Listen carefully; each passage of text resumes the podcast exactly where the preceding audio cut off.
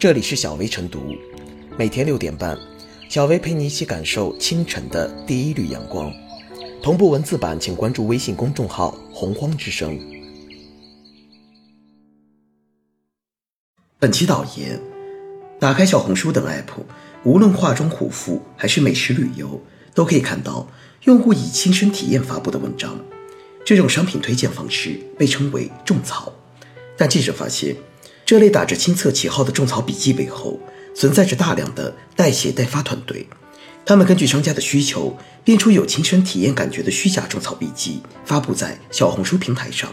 还宣称可以技术手段刷粉点赞，让客户的笔记冲上热门，以此达到宣传广告的目的。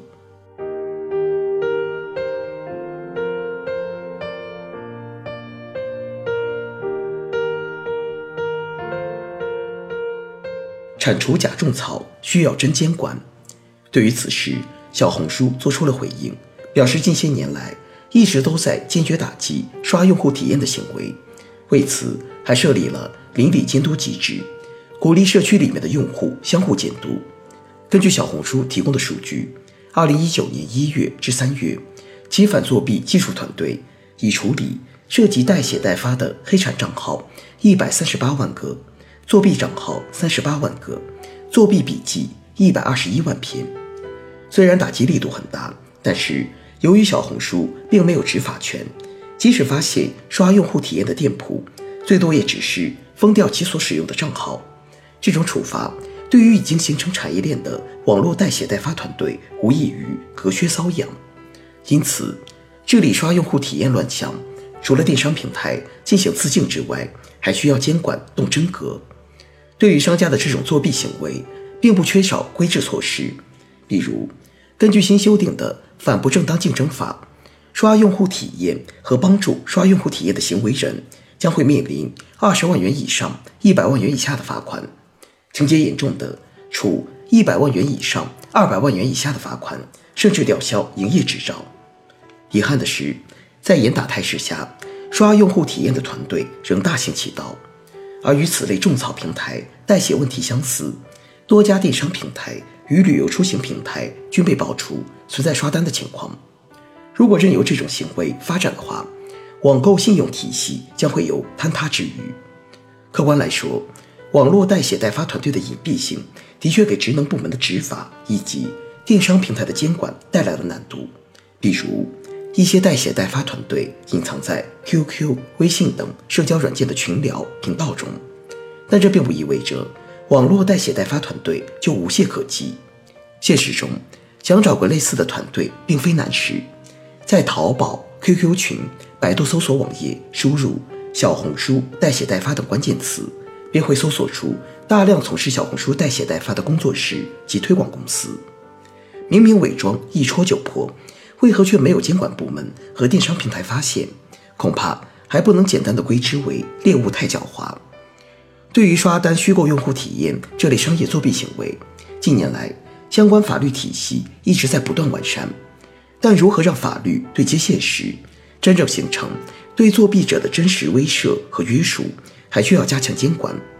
对于相关部门来说，一方面要根据互联网经济的特点，做好常态化监管。不能坐等问题爆发再监管，接到举报再行动。另一方面，还应敦促平台通过技术手段等完善交易规则，建立健全评价体系。比如，对涉事网店的网页进行屏蔽，对虚拟出来的高销量和好评进行清空。特别是将违规刷用户体验的电商列入失信黑名单，并在网上公开曝光，接受社会监督。对于屡教不改者，轻则实施经济重罚，重则则令其退出网购市场，永远限制进入。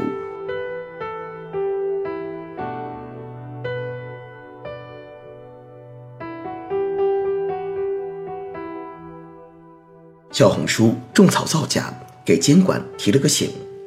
明星们塑造的是产品的形象，而大众点评给的是实际的体验。如果大众好评只是错觉，所谓体验都不是真的，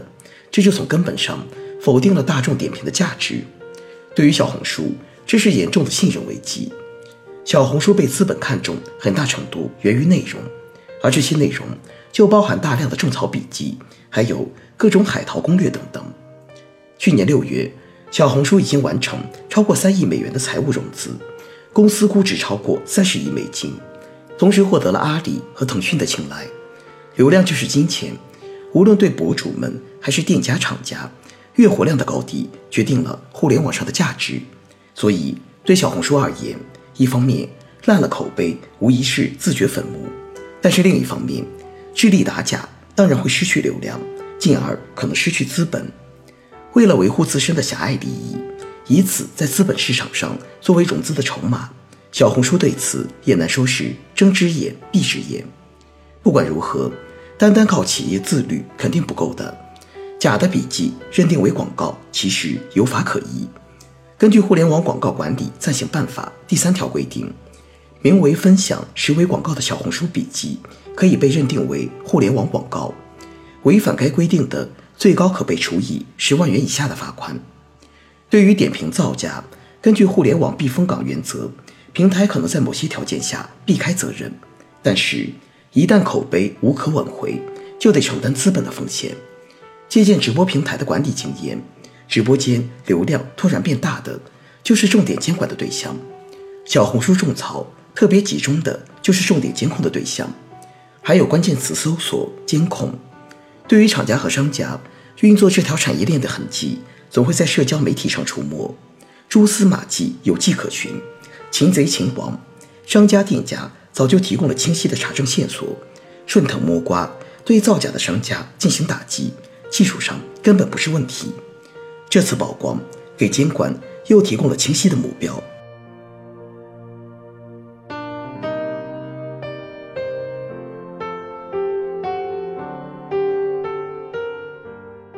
最后是小梅复言，网络购物发展到今天，消费者接触到的产品信息越来越多，种草笔记。一定程度上方便了消费者进行选择参考，但遗憾的是，现实中平台、携手、相关经营者会以虚假的商品、试用经历等诱导消费者，不但违背了诚信的原则，还涉嫌发布虚假广告。这一现象的存在，是对当前监管方式力度的有力提醒。其实，不管是对小红书种草笔记跑智者，还是商品经营者来说，诚信经营是基础，用虚假种草笔记看似获得了利益，但被坑的消费者最终会以实际行动投票，对商家来说，实则是在自毁前途。